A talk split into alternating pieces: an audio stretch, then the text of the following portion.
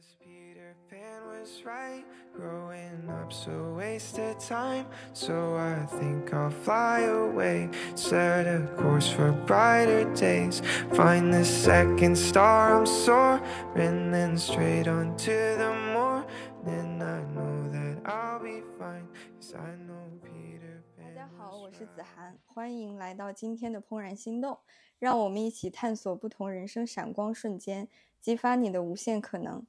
今天我们邀请到的嘉宾是米娅，这一期不同以往，我们是首次线下录制的，当然也是想和米娅轻松愉快的聊聊她当时在英国以及欧洲的一段说走就走的旅行经历。接下来就请米娅向大家介绍一下自己吧。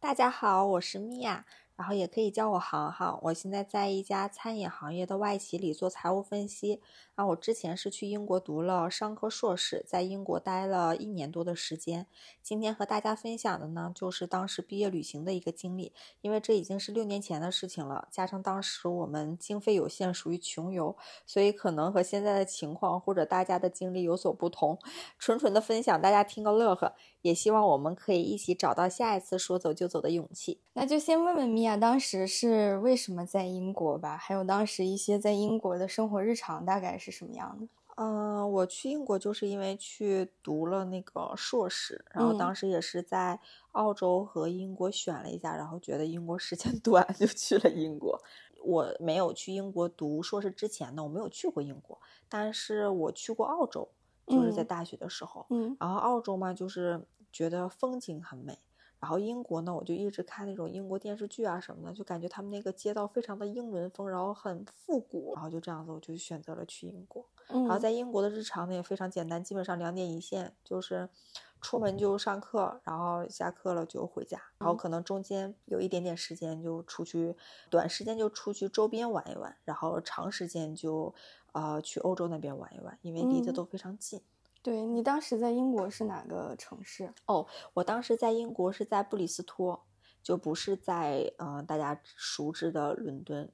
嗯，然后布里斯托呢，它是离伦敦首先很近，就它都是在英格兰，然后是大概坐巴士吧，两个小时就到伦敦了。然后布里斯托也是一个白人城市，所以说相对来说物价比较高，然后安全度也比较高。但是布里斯哦托就是比较有特点的，就是它会有一个气球节，一嗯年一度的，然后会放那种热气球。当然你也可以坐，但是落地的时候就是在另一个城市了，你要想好怎么 回来。哦，对，还去参加过一次，蛮有意思的。所以在这里建议大家，如果要是啊、旅游呢，就肯定是首选伦敦。然后如果出国留学的话，其实也是伦敦比较好玩儿。就之前忘记是哪一个非常有名的作家了，他会说，就 You tired London, you tired life，就是哦说伦敦其实是对是非常有意思的。嗯，至少我感觉吧，就是我去伦敦大概待过长时间的待过五天到七天，具体我忘记了。然后平时周六周天有的时候也会去办办签证啊、申根签啊什么的也会去，但是去了这么多次，我都觉得还有好多地方没来得及嗯去。对嗯，就觉得深挖掘有好多好多可以打卡的景点，有各种各样的嗯、博物馆，然后画展，然后再一个就是它的一些比较有意思的泰晤士河，然后大本钟这种，然后还有一些比如说大英博物馆，因为大英博物馆是半年它会里边全部换新一次吧，就因为它没有那么大的场馆去展览它那么多的东西，所以就是你每一次去，可能你看到的东西都是不一样的。对，所以有很多很多我觉得挺有意思的事儿。在英国其实留学到周边旅游还是挺方便的，因为对距离都比较近，不是像在澳洲。对，是的，一个申根签基本上都会呃签法国的申根签，因为时间会长一点，它大概会给你三个月，三个月的期间之内你可以任意的出去一个月。但是如嗯果你要是办德国的申根签，我记得我当时有同学办德国的申根签才给了一周，所以大家都会 首选法国，感觉更仁慈一点，不然还要再去搞一嗯次，走一嗯次流程再去办。嗯，当时有一段说走就走的旅途嘛，这个就我们之前有一次吃饭也聊到过。嗯，这一段旅行当时是和你的同学一起吗？就是它的起因是什么呀？呃，起因首先就是毕业旅行嘛，觉得嗯。出国一趟肯定要浪漫一点，搞一个毕业旅行，然后正加上我们在写论文的期间，大概有两个多月吧，是就是可以自由写作的时间，所以就想着，虽然毕业论文是一个很大的压力，但是嗯。实在是不想放弃这个机会，觉得以嗯。后再有这种大块的时间可以旅行的时候就很少了，所以当时就想着无论如何都要去做一次毕业旅行。当然，我们毕业旅行的人很多，我们整个一个 team 是六个人，就是这个里边的成员呢，大家听到也会觉得挺奇怪的。是首先是我，然后我把我一个多年的闺蜜拉过来了，就是我初中时期的同桌，就已经十多年的闺蜜了，然后把她拉过来了。我觉得也是我这趟旅行的一个高光时刻，我觉得非常好，非常值得纪念。然后再就是我我的两个同学，其中一个同学还是我的室友，然后还有两个成员是我室友的妈妈和她小姨，就这样子，我们有两个辈分的人，然后六个人就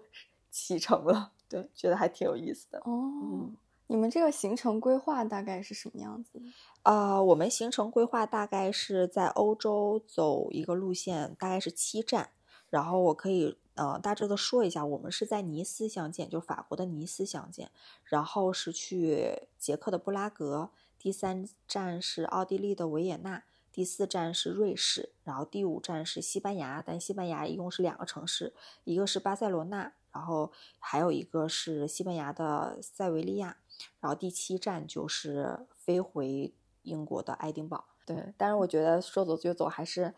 还是很值得纪念的。为什么我说就是这个我闺蜜是我的高光时刻呢？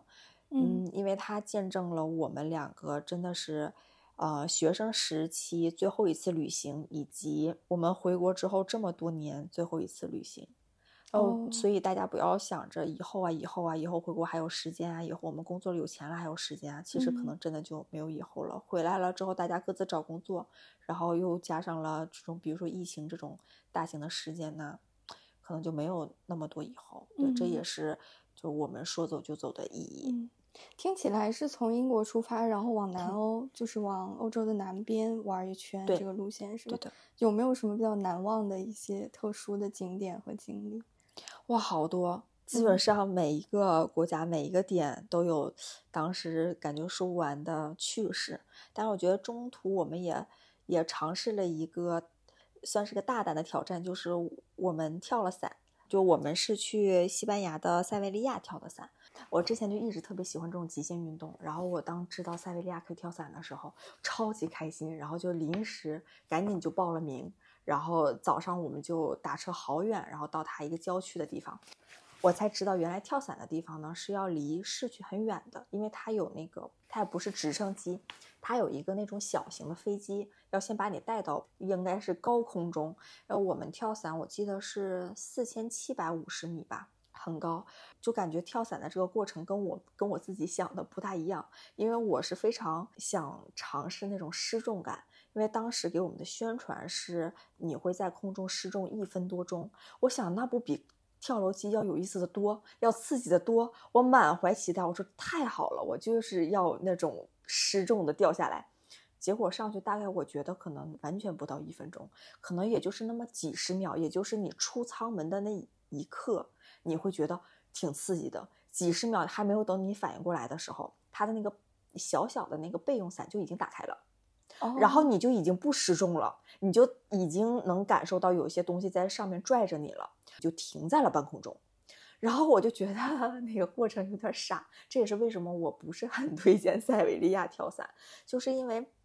在那个时间段其实是让你欣赏你在高空中可以看到的风景，但是塞维利亚风景那个跳伞周围的风景没有那么的有意思以及美，所以当那个教练带着我停在半空中的时候，他就给我指这个山叫什么，然后指那个山叫什么。就是他领我认了四圈一圈的山，而且我看那些山其实大同小异，也就是那么回事儿。然后嗯再加上再往下地上看的时候，就是基本上就是很荒芜、很宽旷的那种，也不是田野，就是就像草甸一样。所以说，而且呢，这个也影响了你的观感，因为你觉得高，其实是一定程度上是你有参照的情况下，比如说你在十几层楼，你觉得高是因为下面有车，那个车很小，就会让你知道你在很高的地方。但是当你在四千多米以为很高的地方，但是下面也没有人，也没有车，没有什么东西的时候，你其实有点感觉不到你你那么高。所以就是这个也是跟你跳伞之前想象中的不是很一样。然后大概在空中的待了十多分钟，我实在坚持不了了，我就跟教练说：“要不咱们下去吧。”哦，所以那十多分钟是悬浮在对，是悬悬浮在空中的，对。然后教练好像是他可以拉一个类似于像手刹还是什么的东西，然后你们就可以继续往下了。嗯，嗯，这个就是跳跳伞的这个过程。嗯，就是米娅当时在跳伞的时候，这失重的所谓的十几秒吧，啊，有有没有真的就是 flashback，就是人生 moments flashback 这种感受，就在你眼前一闪而过？还真的没有哎。你要嗯这样想的话，其实感觉这个前二十几年挺无趣的，只是那一刻觉得很爽，并嗯没有像走马灯或者嗯、呃像动画一样的一帧一帧的闪过什么画面，其实并没有。嗯，它这个失重更像什么样的一种感受？嗯，像拉长了跳楼机的一个感受，因为跳楼机其实有一段你也是屁股离座位的嘛，嗯对，嗯只是那个那个时间要更更久一点，嗯，因为你知道你是安全的。对，然嗯后那脑子里只有那几个大字，就是我做到了。这个跳伞的失重感和这个高度有关系吗？就你刚刚说失重感的体验嗯大概不到一分钟嘛，它嗯是除了你四千多米以上还有更高的等级吗？据我了解，好像四千多米已经是非常高的了。嗯嗯，如果想要有六千多的吗？我感觉好像四千多应该差不多了。它嗯可能是一个嗯人类的极限，嗯因为如果再高的话，它的那个风阻和压强还是压力，你可能有点受不了。嗯对那么塞维利亚呢？跳过了，咱们就是实话实说，不是很推荐去塞维利亚跳伞，就是因为跳伞有的时候一呢是考验勇气，就很刺激嘛；二就是你也享受在四千多米的高空，你看看下边的景色。嗯，但是因为塞维利亚那个跳伞的地方呢，它像像一个郊区一样的，因为它需要有那个机场，所以它不能在很市中心的地方。嗯然后呢，就导致你停在四千多米的高空呢，你看不到什么，你旁边就都是山啊，然后也没有那种很大块的、很好看的这种这种视野，它嗯往下四边是山，然后下边就是个大空地，像个大草地一样的。哦，对，所以我觉得在风景方面吧，塞维利亚感觉跳伞并没有嗯那么的推荐。哎，说到这里，我想插一下，塞维利亚其实是我在这个世界上最喜欢的城。对，塞维利亚是我非常想就是养老之后买一栋房在那里，因为我对非常它的对我对它的印象不单是有这种就欧式的嗯宫廷式的一些教堂和皇宫，还有一个 picture 就脑海中的印象是会有一排五颜六色的房子，然后是连排的别墅。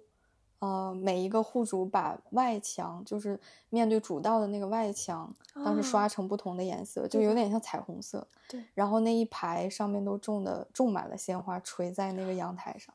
所以我我当时应该是十八九岁吧，就是那一个画哦。面给我很大冲击，因为当时我其实是从澳洲飞到欧洲，啊，就是是从一个风土人情可能更原始、就更啊 raw 一点的啊地方，懂。然后突然到了这么精致的一个城嗯。市，然后就给了我很大的冲击，所以这一块儿可能是就是对我后面很多人生决策上的影响都蛮大的，包括我后面嗯。回去之后，其实就学了西班牙语，就学了西语，对，哦，然后也是希望未来能够在西班牙更多的城市去探索。当时的起因其实是拿着三毛的那本书，就是从三嗯。毛的行程走一圈，后面发现有对，后面发现有更多不同的维度值得探索。对，嗯，塞维利亚也是我非常喜欢，就是超嗯过了巴塞罗那，因为很多人都说更喜欢巴塞罗那啊什么的。但是虽然塞维利亚就是没有巴塞罗那的那么宏伟，或者是那么嗯多很有名的建筑，然后也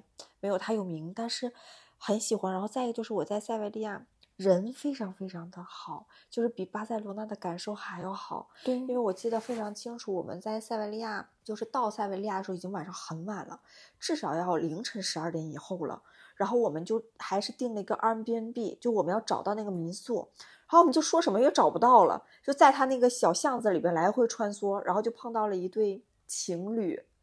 然后那对情侣，我们就好不容易抓到了一个人，然后就问人家，然后他们就非常耐心的给我们指，然后结果指到一半的时候，那个女生就跟那男生说，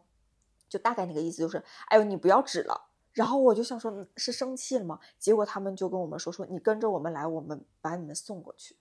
然后哦他们两个就牵着手在前面，大概走了得有个十分钟、十五分钟吧。然后他们就一直把我们送到那个门口，然后还等着我们确认了那个民宿是不是真的是我们订的，就有嗯没有错，然后他们才走的。就是整非常非常的暖嗯心。嗯然后第二天，我们就在他那个小巷里穿梭的时候，嗯然后我们是看到了一个，就是一个剧院前面大概有一个有一个人的呃摆了一个 pose 一个舞者摆了个 pose 那样的一个照片，然后我们就在那个照片前面也摆了那个 pose，打算留念一下。然后我正摆着呢，就是有一个老太太路过的时候，就上来动手给我掰正了一下我的动作，然后说这样子才是对的。然后就摸了我一下，然后就走了，就非常非常开心亲切。我那一天都非常开心，哦，哦，就是更爱塞维利亚。对，我嗯觉得塞维利亚的人就是更热情一点，而且他让你就是本身从一个大城市或者说国际都市来的那些人，习惯性的人与人之间的冰冷就马上摒弃掉了。是的，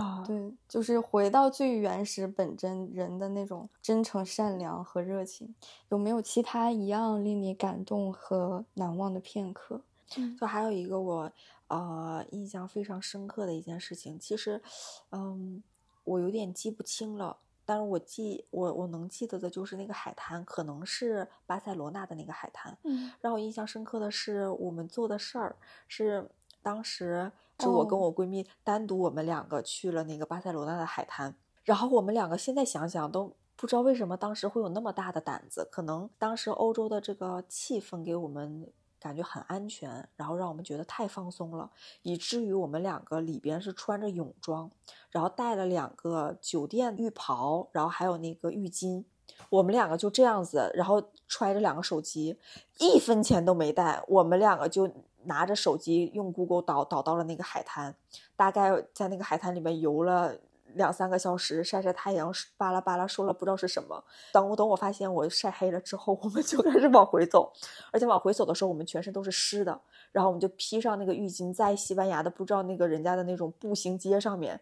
一路穿梭回来的，好像还是光着脚，还是踩着一双大凉拖。哦，对，就是现在想想都觉得 对。然后我们还装模作样的披着浴巾，揣着两个手机，我们还去逛了人家旁边那种商店，还去逛了人家咖啡店。但是我们一分钱都没带，因为那个时候欧洲好像还不允许用那个支付宝或者是微信支付，所以我们其实是什么都买不了的。嗯然后就在想，哎呦，就是现在回想就觉得，就只记得那天下午那个阳光，然后我们光着脚丫，围着围嗯巾的这个，在人家的真的是像步行街一样的，就像现在在南京东路上面你这样子的装扮去走一样。但现在想想就觉得，这个回忆还是很难忘。对很难忘的。嗯，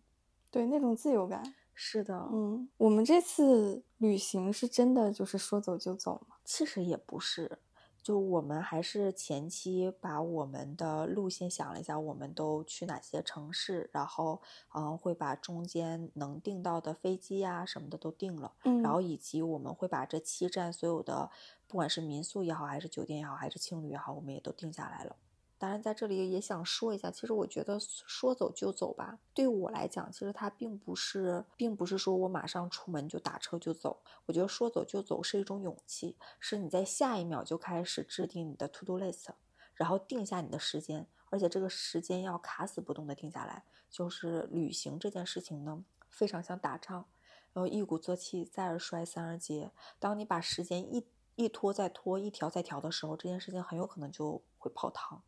所嗯以说走就走嘛，就是从下一秒就制定计划。我觉得这就是说走就走的意义。嗯嗯，从规划角度把它落实。是的，就如果嗯从我这次旅行的角度来说呢，其实它并不是一个非常好的时间节节点，因为我当时是要准备我的毕业论文嘛，甚至于我们毕业论文是我要跟我的呃导师要经过三次的 review，然后那次是我交了第二稿，其实我是跟导师还请了假的，但是即使在这种情况下，我也想就是定下来，我就是要去这样子一次旅行，我要记住我当时的二十五岁还是二十六岁，我要有这样的一次经历。那我什么时候回想起来，我可能记不住那篇论文我写什么了，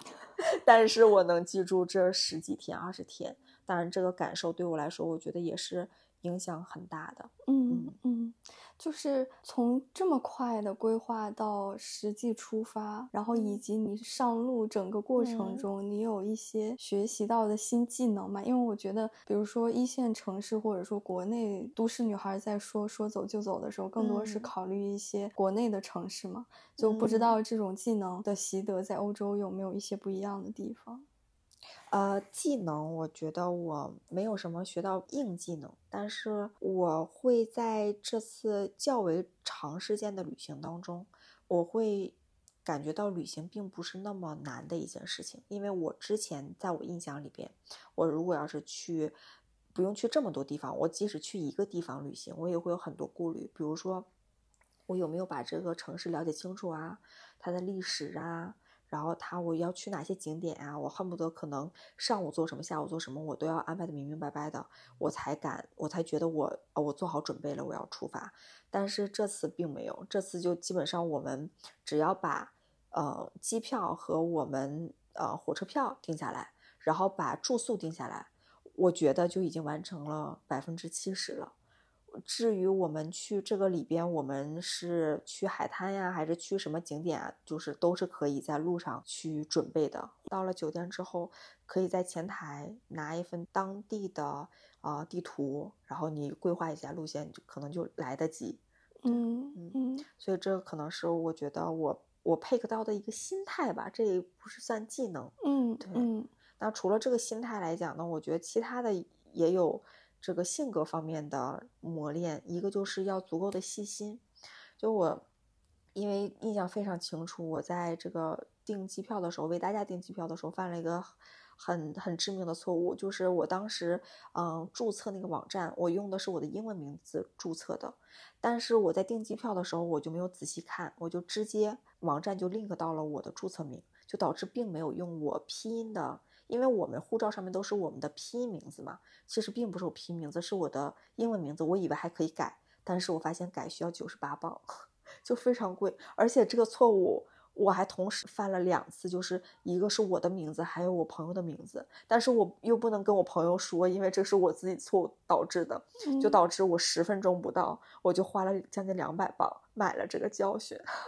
所以以后我在订机票的时候就非常非常谨慎，名字要核对好几遍。嗯，因为我刚刚说了很多，就是我在欧洲的这个经历嘛，然后我非常想。知道子涵，因为我理解澳洲和欧洲其实还有挺大不一样的。因为欧洲我们旅游最多的、看的最多的景点就是教堂，但是这个也体现到就是欧洲会有很多人文的方面，就比如说 museum 或者是教堂，或者是就一些人文的文化方面的。但是澳洲好像更多的是山水，更多的是风景。对，我觉得澳洲分几个维度，就是它的都市和。自然风光更浓厚的气息的城市差异还是挺大的，比如墨尔本这种，就是可能当时殖民时期影响更重的一些城市，它的建筑和风格就更英伦化。确实，你比如说到墨尔本，很多时候给人的感受和那种冲击力更像是在英国的街头走一走这种 style。但如果要是到了北澳的话，嗯，比如说我们去 Gold Coast，或者说去凯恩斯这种自然风光的景色就更出名。然后我觉得澳洲人其实。不单局限于在国内玩，因为它整体本身是在南半球，所以它会开拓很多周边的小岛。然后近两年，可能国人比较渐渐听说和接触了解到的，可能是 Fiji 斐济，然后瓦努阿图，这些都是以它自然风光比较闻名。同时，乡土人情的那种历史感比较重，然后给人能带来一种不同文化下的 culture shock，但是你又感觉很亲切，对对，所以整体是拥抱大自然。大家对像 Fiji、瓦努阿图这些都会说它是澳洲的后花园嘛，就有些时候澳洲人想去度假了，会找一个时间段在那边躺一躺。对，就我感觉是自然气息相比欧洲可能会重很多，然后大家去澳洲。呃，慕名而去的更多也是像沙滩、自然风光不一样的 vision，不一样的视角去看这个世界。对，但是它的风景会有重复吗？就比如说同样的城市，可能沙滩、海滩都差不多。嗯，这个问题，好多中国来玩的朋友都问过我。嗯，因为悉尼是我当时待的时间最久的城市，然后悉尼其实。呃，也大大小小有二十多个沙滩，就仔细哦去探索周边的话，呃，有一些偏市区，有一些偏周边，但它其实每一个沙滩的风格都不一样。就是我们在悉哦尼待久了，其实自己心里都会有一个最喜欢的沙滩之说。啊对，比如最出名的邦代 Beach，就这个嗯可能你夏天的时候会看到很多好莱坞明星 在那边。啊对，它就是以这种都市化氛围，就因为它在市区中心嘛，就是它是结合了都市里的一片桃花源那种感觉，哦而且它的浪也非常好，很适合冲浪。整个风格其实和 L A 也蛮像的，就是啊比较度假感和都市感结合的一个沙滩。然后像 Coogee 的话，其实那片是离居民区更近，然后它的浪其实也挺有名的，就是这个浪对于呃那些 surfers 就冲浪者来说，嗯。他更喜欢，呃就是周边的一些居民那些冲浪者就更喜欢，比如说去踏早浪，早上七点就去那边开始冲浪，嗯。所以它那边可能是以冲浪闻名，Coogee Beach，、嗯。它的浪是比较好的。然后 Manly 的话就是一些呃年长的人，我身边啊，就当然这只是我的个例，就我身边可能是有一些年长的人比较喜欢，因为他那边相对更 peaceful，就是更、啊 对更平静、更平和，然后嗯你整个人待在那边可以放松，然后就嗯感觉是与自然在对话，对这嗯样一种氛围感。呃，我觉得这个就看个人取舍，就是或者说看你当下的一个状态，有些时候你想去。追求一下身心宁静，你就去到 Manly 这样的一种嗯存、存在，对。然后有些时候你想去，比如说 popular 的地方，然后去感受这个城市的 fashion 和热情、热烈，嗯嗯，当然也去看一些美好的肉体的话，就可能会去对去到邦代这种地方。你喜欢的是哪个？嗯，我自己最喜欢的，包括最难忘的，肯定是邦代。不仅是因为它在国际上比较有名，就是每嗯。年会有很多这种 celebrity，就是这种名人来、嗯。对去拜访，然后时常能碰到名人啊、明星这种。嗯。我觉得更多承载了我当时上学的很多回忆，因嗯为它离市区不远，就是我自己是在 Sydney U 嘛，然后嗯相对在 downtown 离 Central 很近。如果坐 bus 可能要一个小时，开车的话半个多小时，所以就很方便。我们嗯去到邦代的话，可能比如说下课了，几个同学约定好，然后 pop in 在一个 bus 上，然后大家一边听歌啊，一边聊天，就往那个沙滩去了，然后去那边吃一些冰淇淋，就很多很 relaxing 的那些很放松的那些片段，都是在这个沙滩留下的这种哦记忆。对，听起来蛮日常的，但可能现在想一想，就是那些细微的日常的片段让你很难忘。我觉得，除了这些心态上的改变之外，这趟说走就走的旅行有没有给你带来一些新的感悟和感受？我觉得因为那个时候年少嘛，对于子涵这个问题呢，我回答不好就会显得非常空。嗯嗯，感觉很心灵鸡汤，但是我我的感受是，有你在人生的不同阶段呢，你去旅行的目的和心态会不一样。就比如说我的这次毕业旅行，其实是在我没有步入社会之前，相当于我人是在比较单纯的一个阶段，然后也是对未来无限幻想，然后无限嗯期待的这样一个阶段。我去旅行的时候，就会有一个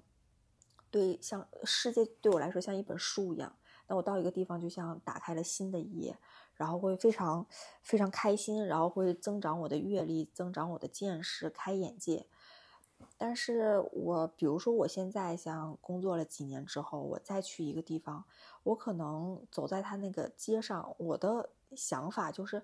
哎，这个地方的人是怎么生活的？如果我在这边，我就想象中我现在就是要去上班，会是什么样子的？那我在这个地方如果生活，比如说结婚生子，那孩子的学校在哪里？然后我就想说呢，这边的人的生活方式、工作压力，然后他们的这样的。如果在这边，他们的人生轨迹大概会是什么样子的？会不会跟中国不同，和上海不同，和北京不同？我可能会想的是这样的问题。但是再过几年，或者是人到五六十岁，你再去一个地方旅行，可能你的好奇心或者探索欲就没有那么强，你可能嗯。会只是想放空自己，嗯。就是纯纯的去感受。嗯嗯。所以我觉得不同的阶段呢，你出发的目的性和心态不一样，所以我觉得就是也非常的想建议我们的听众朋友，就是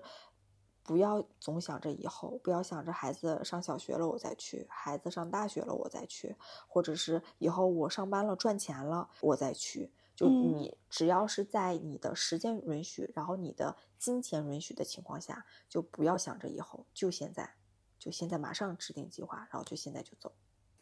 我觉得我们现在就是，尤其是一线城市吧，就呃，都市男女生在面对一些说走就走的机会的时候，其实有很大的顾虑和不确定性。嗯，对，总会把这些问题和难点给它放大化。就是你觉得我们在面对这些问题和困惑还有顾虑的时候，怎么去放大建立自己的勇气，然后给自己一个自驱力去实现这样一段难忘的旅行，并且是记录自己美好青春的一个高光时刻，对吧？嗯，如果我说大实话的话，我觉得顾虑其实就是两方面，一个是钱，还有一个就是时间。嗯，因为学生时代呢，我觉得至少他时间是 OK 的，因为你有。长时间的暑假寒假，那么钱可能嗯多半是来自于父母的支持吧，然后或者是你有一些打零工啊，或者是兼职啊，你可能会赚到那些钱。但我觉得工作之后呢，反而好像比上学的时候出去更难，就是你的时间大部分就要请年假了，不然就是要用我们的。裸辞的勇气，裸辞的勇气，就是又加了一种勇气。对对，然后再就是有的时候可能辛辛苦苦的拿完了年终奖，你反而不舍得用那几万块钱出去出去旅行了。嗯，然后这个大家都有这样的顾虑和困境吧。嗯，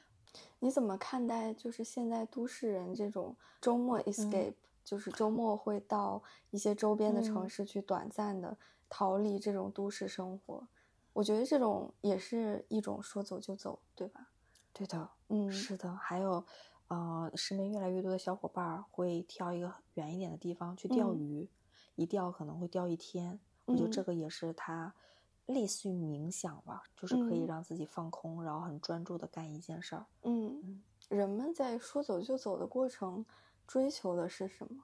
就是包括像你当时，虽然身份可能不一样，嗯。我觉得这个对每个人不一样吧，但对我来说，我可能就是想记住，做一些不一样的事儿，做一些跟每一天都不一样的事儿，这可能就是我的一个理由。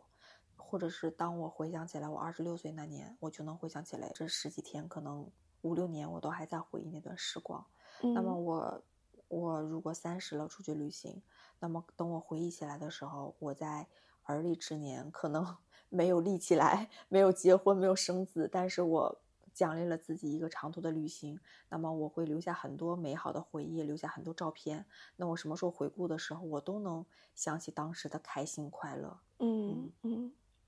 我有一个很想问的，就是，呃，子涵，你有在工作之后有除了短途的两三天的，有那种长时间，比如说五天左右的旅行吗？我觉得这个一个是我当时还没有入职的时候有一段。毕业旅行，嗯，对，这一段是确实也蛮难忘的，是和我妈妈，然后在澳洲基本上走遍了知名的几大景点吧，就是除了必须要去的悉尼、墨尔本之外，还去了白天堂沙滩，就 White Heaven Beach，还有像大堡礁啊这种就比较自然化的一些风光，嗯。嗯，这是一段，但我觉得那一段可能是对自己青春的一个告别，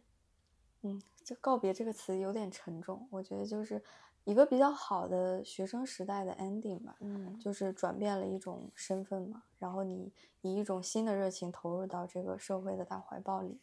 对，然后还有其他的长途，确实可能是要，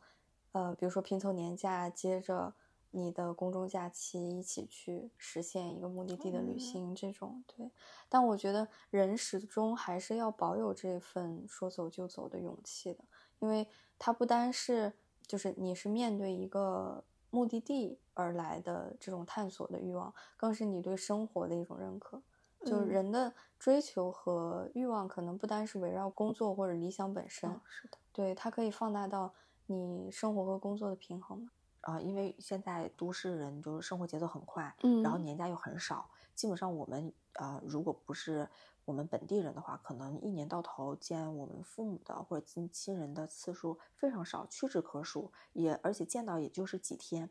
那么像这种长时间的，比如说七天、十天以上的旅行，会不会对我们亲情的关系或者是亲子的关系有升华呢？或者是有嗯一种改进？对，我觉得这种嗯长续和长时间的相处，对于我觉得，呃，不单是母子关系，其实可以嗯放大到所有的，就甚至是亲密关系和朋友关系，它肯定都是一个，嗯、就浓度比较高的存在。嗯就是你肯定会在这个过程中和人去建立更深的一个 bonding，一个一个纽带。嗯对，但这个过程中肯定有呃摩擦，嗯对，有有有羁绊，有各种的不开心。嗯，对，我觉得处理问题的能力，还有就是对两个人关系的珍视的程度，决定了你们两个怎么去共同面对这个问题和解决问题。对，所以对米娅刚刚说，就是人们在面对现在的呃说走就走的步履，确实是很直接和现实的。嗯你觉得我们还应不应该坚持这份说走就走的勇气？我一直在坚持。嗯我如果有机会，只要让我抓住这种机会，我至少不会因为自己的原因而犹豫。比如说因为懒呀，或者是觉得啊，要不这次算了吧，我绝对不会因为这样的原因，因为我觉得这样的机会越来越少了。就随着我当时毕业旅行的这三个好朋友，现在全部都结婚了。哦，对，这也是一个很现实的问题。当你青春时期的这些小伙伴儿都结婚啦，后面也会结婚生子，那可能在出去旅行的时候，你就不会是第一候选人。嗯，所以说，如果后面还有机会，可以说跟跟他们能聚到一起，或者哪怕只是跟他们其中的一个还有这样的机会，可以在这种长途旅行的话，就一定不会放弃。嗯，对，就是坚持这份说走就走的勇气背后，其实是对青春的青春回忆的一种怀念，对，嗯同时是对新的生活的这种希望的一种展开。哦，是的，嗯，对，我觉得米娅确实从很多的维度，嗯、我们今天讨论了这个说走就走这一个话题，当然也是希望通过展开我们不同的人生经历，然后给到大家更多思考和人生方式的可能性。今天就感谢米娅的时间，也第一次吧，就是我们这样轻松的聊了一下你这一段不一样的经历。对，期待和所有听众下期共度时光。那谢谢米娅。谢谢子涵。Fairy tales are not the truth. What am I supposed to do? Mm. I guess Peter Pan was right. Growing up so wasted time. So I think I'll fly away. Set a course for brighter days. Find the second star I'm soaring.